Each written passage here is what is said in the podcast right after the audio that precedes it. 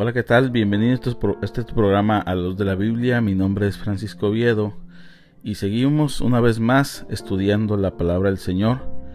En el programa pasado hablamos sobre la introducción de Santiago.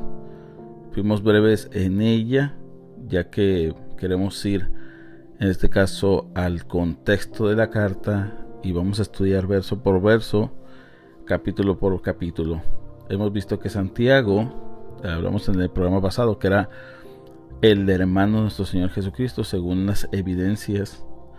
Y pese a lo mejor quizás en algunas otras posiciones se negará o se pensará de diferente forma, lo que sí podemos entender que la palabra de Dios eh, es inspirada y no hay una gran relevancia quien haya escrito, sino por quién fue inspirada. Así que si este libro, esta carta, esta epístola de Santiago fue inspirada por el Espíritu Santo a hombres de Dios, los cuales eh, pusieron eh, lo que el Espíritu Santo les decía que escribieran, pues ahora tenemos la bendición de tener esta maravillosa carta de Santiago.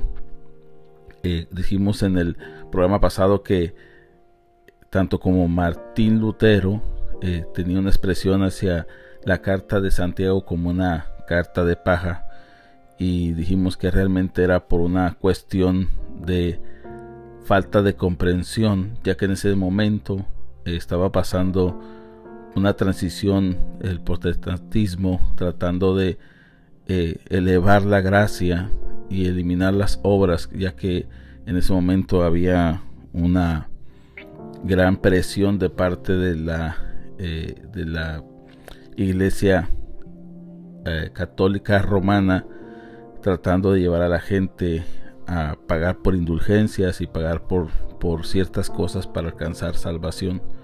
Por lo cual, bueno, sabemos la historia, algunos de, de, Martín Lutero, cómo se levanta en contra de estas creencias.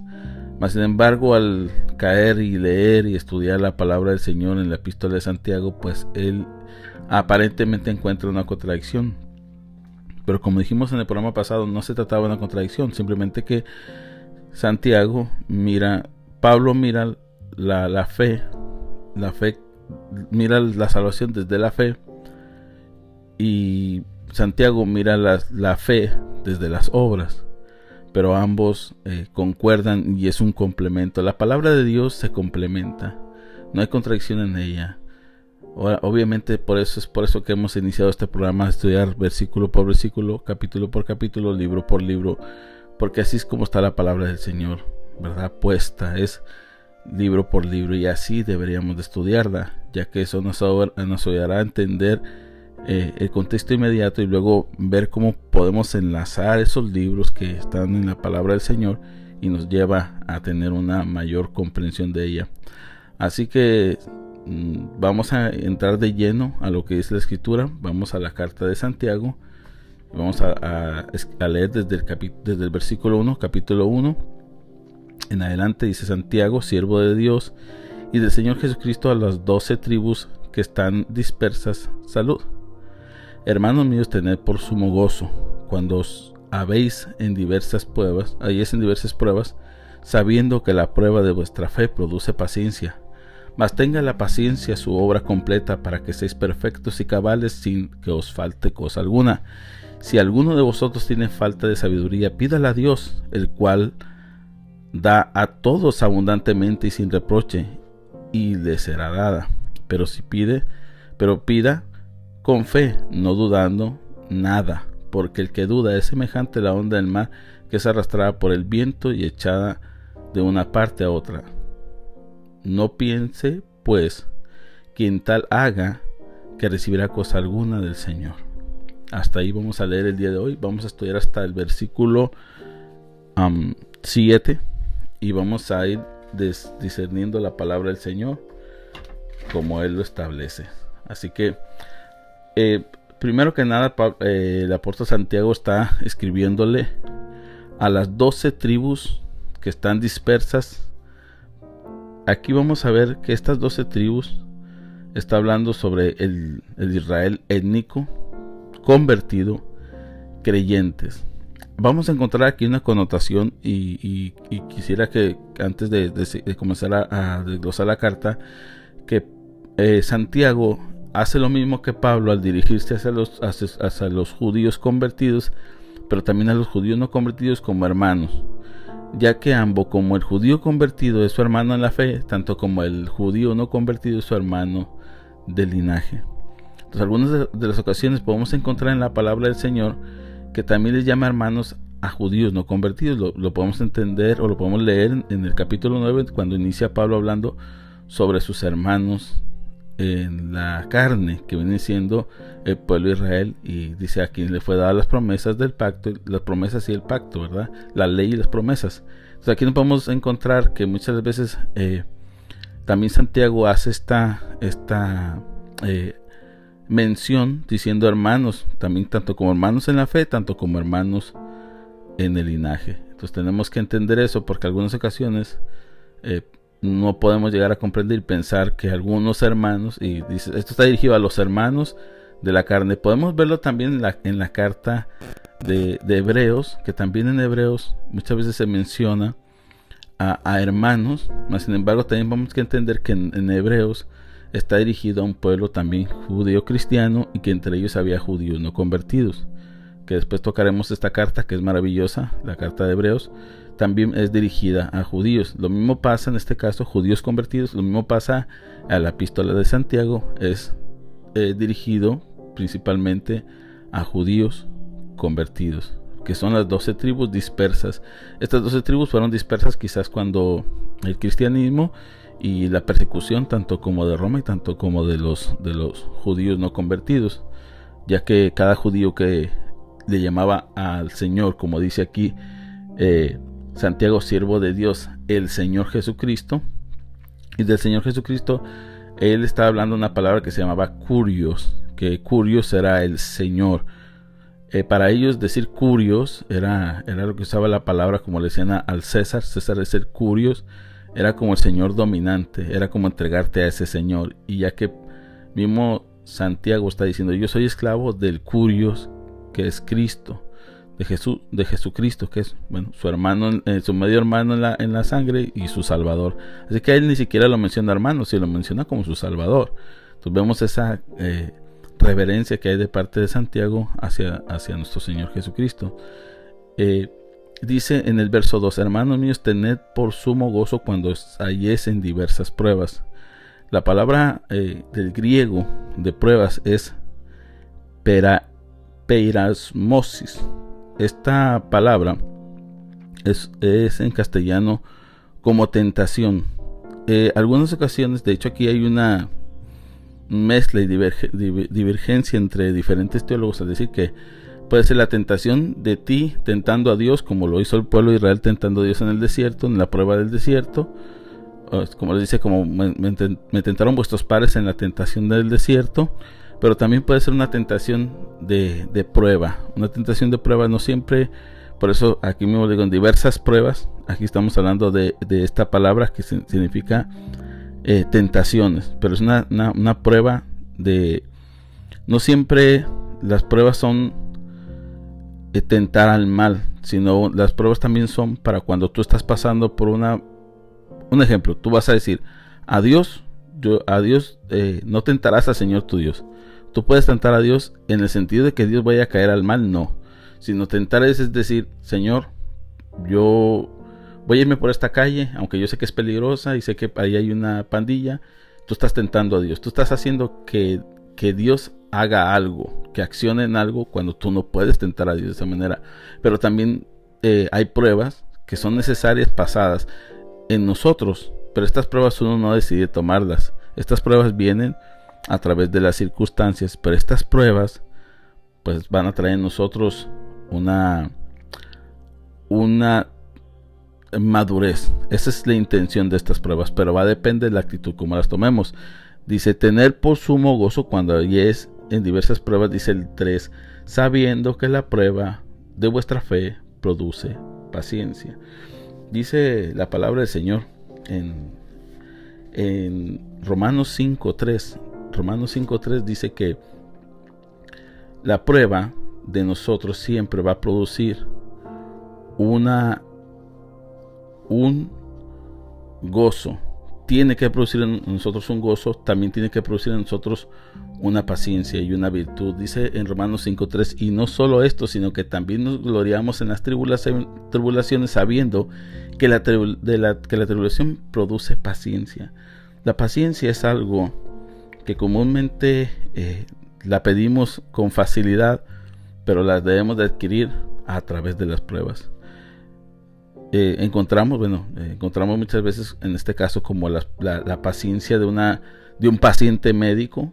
es algo que yo creo que es la mejor parte que podemos traer como ejemplo la paciencia, ya que cuando uno está en un consultorio médico tienes que esperar quizás varias horas y tú tienes que ser paciente porque tienes que esperar a que te atiendan. Bueno, entonces, independientemente de la situación, y a lo mejor tú patalees, te enojes, te molestes, te pares, te sientes, hagas lo que hagas, tienes que esperar porque se te va a llegar tu turno. Y es por eso que se le llama pacientes a aquellos que están en un, en un, en una, en un lugar clínico. Lo mismo pasa con nosotros cuando estamos en una situación. La prueba quizás no va, no va a pasar de momento, de un día para otro, quizás va a pasar por tiempo, pero esta prueba en nosotros va a producir una paciencia.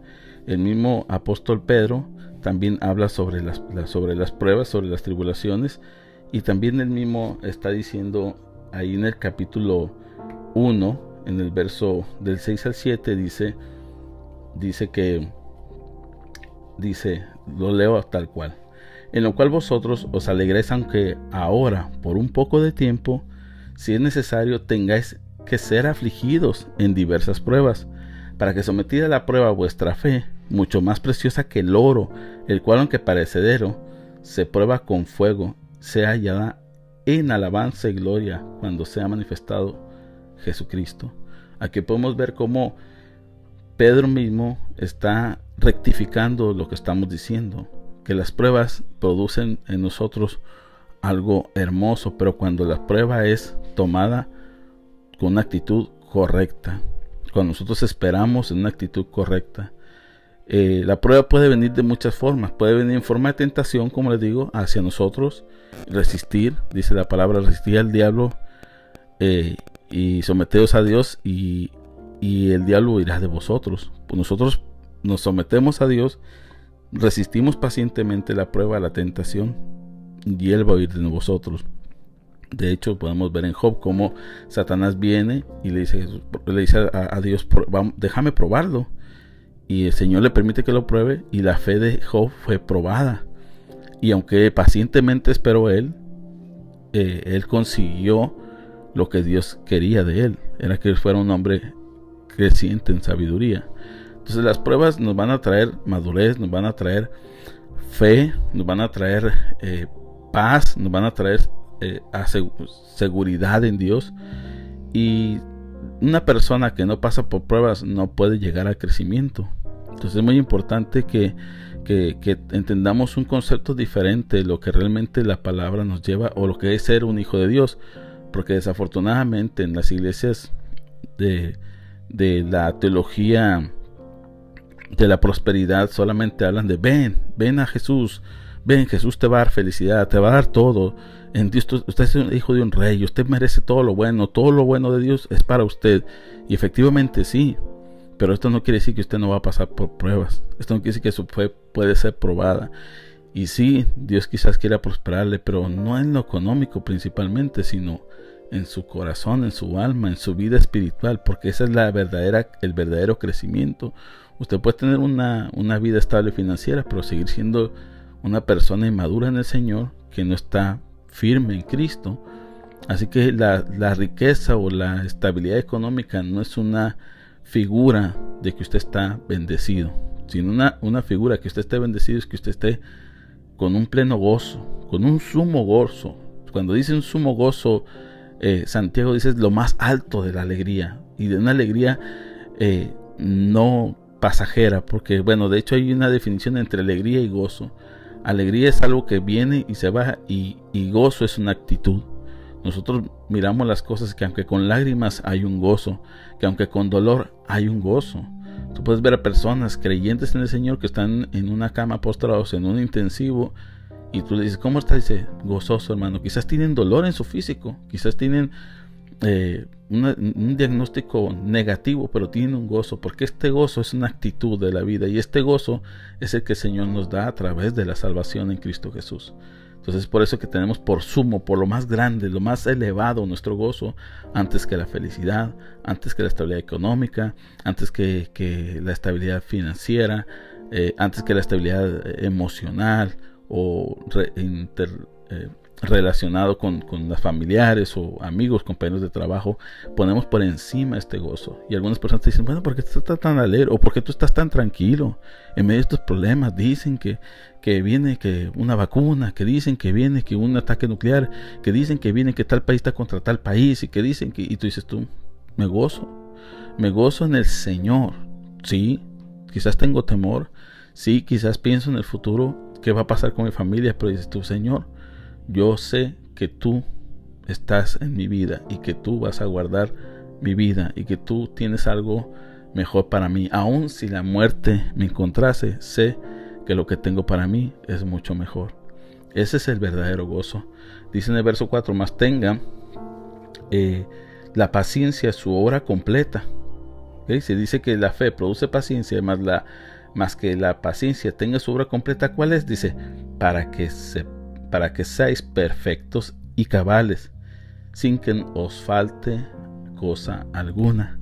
Aquí es donde nos damos cuenta que, la, que, que cuando tú, tu paciencia es probada, cuando tu fe, tu fe es probada y tu paciencia es eh, ejercitada, y la obra se completa, o sea, que tú pasas esa prueba, esa tentación o ese, esa tribulación, esa enfermedad, alguna situación que te está llevando a la aflicción, cuando tú pasas esperando en el Señor con esa, ese gozo, como le digo, no es alegría, sino es algo, una actitud de cómo tú vas a ver esas cosas, dice, si eh, dice que, que, eso te va a llevar a una perfección y cabal, no una perfección de, de, una persona perfecta, sino sino una perfección de que tú vas superando metas, vas superando situaciones, vas superando eh, cosas que ya después estas cosas las vas a sobre, sobrellevar.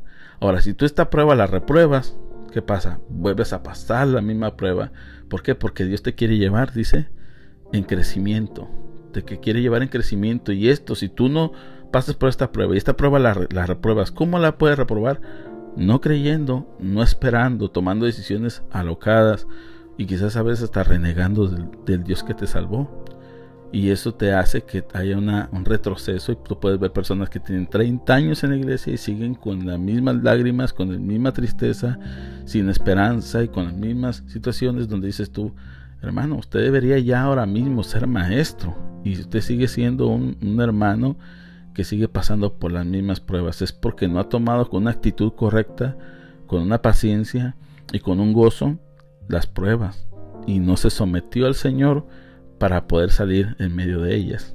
Dice el verso el verso 5 y si alguno de vosotros tiene falta de sabiduría, que la pida a Dios, el cual eh, las dará a todos abundantemente y sin reproche y le será dada. La sabiduría de este mundo, eh, o bueno, la sabiduría no es lo mismo que la gnosis, el conocimiento. Conocimiento y sabiduría no es lo mismo. Ambas cosas son totalmente diferentes. Tú puedes tener una persona que tiene un conocimiento vasto de, de, la... Vaya, lee libros, conoce de historia, conoce de, mm, vamos a decir, este, podemos decir, conoce de, ciencia, conoce matemáticas y tiene maestría en esto, maestría en lo otro. Entonces, wow, esa persona tiene mucha sabiduría, no, tiene mucho conocimiento, tiene gnosis, esa es la palabra, la palabra para conocimiento, pero la palabra sabiduría eh, realmente no viene de la palabra gnosis, sino viene de la palabra eh, Sofía. Esa sería la palabra eh, sabiduría. Y esta sabiduría es una sabiduría que viene solamente a través de la palabra de Dios. Aunque, aunque Santiago en el capítulo 4 va a hablar de la sabiduría, va a hablar de la sabiduría, de la contraria sabiduría, que es la sabiduría de este mundo. O sea que este mundo también tiene sabiduría, pero es una sabiduría, dice, diabólica. Vamos a ver en el, eh, más adelante en el capítulo 4, vamos a ver realmente a qué se refiere cuando habla sobre la sabiduría de este mundo. Pero la que está hablando aquí en este momento eh, Santiago en, este, en el capítulo 1 es una sabiduría que viene de lo alto, una sabiduría perfecta, porque Dios es sabiduría y en su persona hay sabiduría y en Él está toda la sabiduría, pero esta sabiduría es perfecta, pues esta sabiduría está adquirida para nosotros los creyentes. Y no es que, ay Dios, dame sabiduría. Y cuando tienes algún problema, dices, ay Señor, dame sabiduría.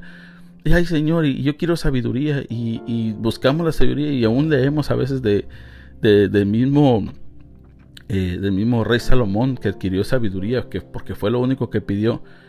Pero Salomón eh, sabía que la sabiduría estaba en algo muy importante y es la palabra de Dios. Dice ahí en Proverbios 4, capítulo 4, versículos 5, 6 y 7, dice, adquiere sabiduría y adquiere inteligencia. No te olvides ni, ni te apartes de las razones de mi boca. No la dejes y ella te guardará. Ámala y, te conservará. Sabiduría ante todo adquiere sabiduría y sobre todas las posesiones adquiere inteligencia. La sabiduría y la inteligencia dice que viene de las razones de la boca de Dios. Tú puedes ser una persona que sabe la Biblia al revés y al derecho. Y tú dices, bueno, es que dice que la sabiduría viene de su palabra. Sí, pero su, palabra tiene que tener un efecto de fe. Y lo dice ahí mismo en, Santiago, lo dice en el 6, dice, dice que él hará, y que le será dada, dice en el 6, pero pida con fe, no dudando nada, porque el que duda es semejante a la ola del mar, que es arrastrado por el viento y echada de una parte a otra. Pues la sabiduría, usted de la palabra del Señor y usted la ejecuta su vida, pero la ejecuta creyendo. Usted puede ser una persona, hay personas que tienen la teología, en sus huesos. Una teología firme, una teología que dices tú, wow, este hermano sabe versículos de memoria, este hermano sabe eh, interpretar los textos de una manera correcta, pero este hermano no es sabio. Pero una vez que se sale de su entorno teológico y sale a la calle, este hermano va a 80 millas por hora cuando va en un lugar de 40 millas. Esta persona no es sabia, tiene conocimiento, pero no, no es sabia. Esta persona cuando viene una situación se enoja, se desespera, está en la fila de, del McDonald's comprándose una cajita feliz y el de la cajita feliz ya es infeliz porque se tardó mucho. Entonces este teólogo que tiene el conocimiento pleno de la escritura no tiene la sabiduría. ¿Pero por qué? Porque tiene el conocimiento, pero su conocimiento no le añadió la fe. ¿Por qué? Porque la fe viene en acción. De hecho, vamos a tocar más adelante lo que Santiago dice sobre la fe, que es una acción no solamente es un yo creo, pero tu fe tiene que estar accionada. Eso lo vamos a dar más adelante y va a ser de mucha bendición y vamos a entender realmente esa, esa eh, armonía que tenía, que tenía el, apóstol San Pablo con Santiago y cómo se unifica eh, la, fe y las obras. Entonces, eh, la falta de sabiduría no, no solamente es porque no leas la palabra de Dios, sino que la leas, créela, vívela, ámala, eh, la palabra hay tantos textos que dice, cuélgalas en tu corazón, llévalas en tu mente, en tu corazón, eh, en ella está la delicia, es tu lámpara a, tus pies, es, es, lumbrera en tu camino, esa es la palabra de Dios, es la cual te va a llevar al conocimiento, pero a la sabiduría, y esa sabiduría dice que, es, que te la da en abundancia y sin reproche. ¿Cómo tú le vas a dar un consejo a alguien si no conoce la palabra de Dios, si no la estudia, si no la ama, si no... ¿Le vas a dar un consejo de que de novelas? te la pasas mirando Facebook, ¿de qué le vas a dar tu, un consejo? ¿Le vas a dar un consejo de, de, tu, tu vida diaria, de la serie de... Y no digo que no miremos series, pero de que de la serie, de alguna serie de Netflix, ¿de qué le vas a dar? De lo que estés lleno. Y de ahí tú vas a, dice que de ahí se te saciará tu boca. Bueno, si es de la palabra, tu boca se sacia de la palabra de Dios. Y en ella hay sabiduría para impartir y para tener para uno mismo. Tú tienes la sabiduría en tu boca, tú la llevas a cabo, tú accionas de acuerdo a lo que la palabra de Dios te enseña y esta sabiduría va más allá del entendimiento, del conocimiento. Tú puedes tener una persona que quizás tiene todos los títulos, estudios, pero esta persona no tiene el conocimiento de la escritura, pero esta persona no es sabia. Puede ser una persona que tiene mucho conocimiento, pero es torpe al, tratar a sus semejantes, es, es eh, iracundo, es pecador, es inconstante sus decisiones, independientemente de su, de su conocimiento. Puedes encontrar una persona del campo que nunca estudió, pero ama la palabra del Señor y tiene la sabiduría como para darte un buen consejo. Y lo hemos encontrado personas del campo que se sientan contigo a un lado tuyo y te comienzan a hablar y tú dices, wow, este hombre me ha dado un consejo de sabiduría tremendo. ¿Por qué? Porque la sabiduría viene de Dios y esta te la da el Señor en abundancia y sin reproche. ¿Cómo? Busca la palabra creyendo. Órale a Dios, lee su palabra y ejecútala en tu vida con fe y verás que serás una persona con sabiduría. Dice el verso, eh, leímos ya el 6, vamos al 7, dice, no piense pues este hombre que recibirá cosa alguna del Señor. Aquí podemos ver que si alguien cree que esto no recibe, pues no lo recibe, porque no lo cree. Entonces yo lo voy a invitar a usted, que usted crea principalmente que Cristo es el camino, la verdad y la vida, y que nadie puede ir al Padre si no es por a través de nuestro Señor Jesucristo. Que todos aquellos que, que querramos encontrarnos el día de pasado mañana o el día que vayamos a la presencia de Dios, sea realmente la presencia de Dios y no la presencia sin Dios. Esto quiere decir el infierno. Así que eh, si alguna vez usted no ha escuchado un mensaje de parte de Dios, nunca le han dicho que hay alguien que le puede rescatar y darle esta sabiduría, no solamente darle sabiduría, sino salvar su alma, es porque usted eh, necesita arrepentirse. Arrepentirse de sus obras, de lo que usted ha hecho. Usted en algún momento, usted pecó, usted falló en algún momento de su vida. Y usted necesita reconocer a Cristo como su Salvador y su Señor como lo dijo Santiago, aún siendo hermano del Señor Jesucristo, él tenía que reconocer que él necesitaba no a su hermano, necesitaba a un Salvador. Y él se dio cuenta que Jesús era el Curios, era el Señor. Y cuando él creyó que dice que se le apareció a los doce y a Jacobo, que traducido es Santiago, se le apareció a Santiago o Jacobo, que es lo mismo, se le apareció y él creyó. Yo quiero que yo quiero invitarle a usted que usted crea que usted crea que Cristo es el Señor, que es su Salvador y que Él le invita a que se arrepienta de sus pecados, que la reciba con fe creyendo que Él lo puede salvar y recibir vida, vida, eterna. Y así también adquiera la sabiduría de parte de Él, porque la sabiduría viene de Dios y Dios la imparte a través del Espíritu Santo. Y si usted no tiene el Espíritu Santo, no va a poder adquirir esa sabiduría. Pero si usted tiene el Espíritu Santo, usted también tiene la sabiduría. Así que lo voy a invitar a usted que analice estas palabras y que llegamos, hemos llegado hasta este momento, ¿verdad? A este fin de este maravilloso carta y de verdad que me emocionaría y quisiera seguir con el tema, pero vamos a dejar espacio para los demás programas. Estamos empezando una carta que va a llevar quizás no un largo tiempo, pero sí hay que disfrutarla hay que saborearla porque la palabra de Dios es delicia. Vamos a saborearla, vamos a edificarnos con ella.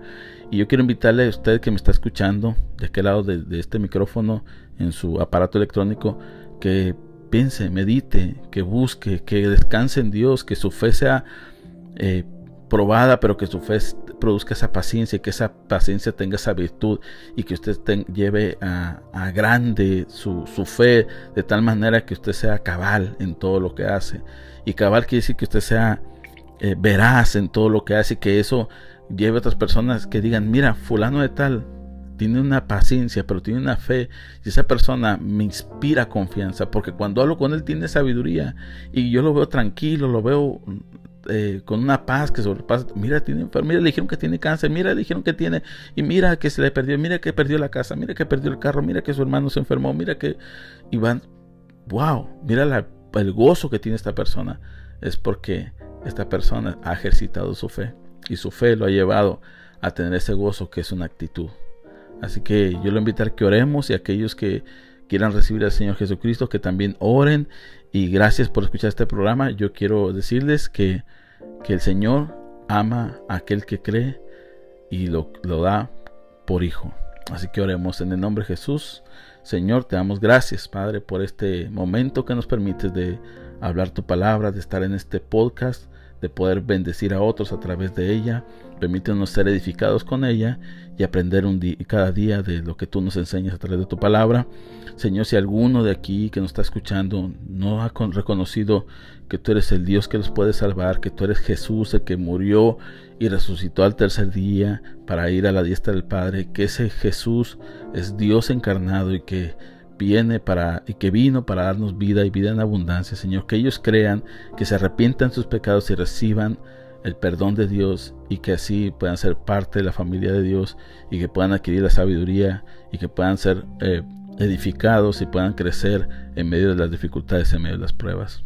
Así de igual manera, aquellos que estamos de la familia de la fe y que estamos pasando por diversas pruebas, Señor, que puedan mantenerse en la fe firmes, en paciencia y firmes con una actitud de, gozo en ti, Señor, para que puedan crecer cada día y que sean, como dice Pedro, eh, pulidos como esas piedras preciosas, como el oro, para que tú veas en ellos la excelencia que tú has hecho de ellos. Gracias, Señor, porque nos da este momento hablar de tu palabra. En el nombre de Jesús oramos. Amén. Bueno, hemos llegado al fin de este podcast. No sin antes decirle gracias, gracias por seguir escuchando nuestro programa eh, y decirte que sigas leyendo, que si para el próximo vamos a, leer este capítulo 1, que para el próximo programa usted ya haya leído por lo menos la carta completa, ejercite la lectura, lea constantemente, lea la carta una, dos, es una carta muy pequeña, la puede leer una, dos, tres veces, eh, diez veces, digo, eh, yo que la estoy estudiando ya, llevo más de 20 veces que la, que la he leído y la sigo leyendo porque en ella está la práctica también de la lectura, pero también está la fe que se va eh, ejercitando a través de la lectura de la palabra de Dios. Así que yo lo invito a que siga leyendo. Este es tu programa a la luz de la, Biblia. Mi nombre es Francisco Viedo y por favor sígueme, eh, dale seguir, pon un comentario en, Spotify. Hay, hay, manera de hacer comentarios. En Apple Podcast hay manera de hacer comentarios. Comparte esto a otros para que también sean edificados. Y gracias. Que Dios te bendiga.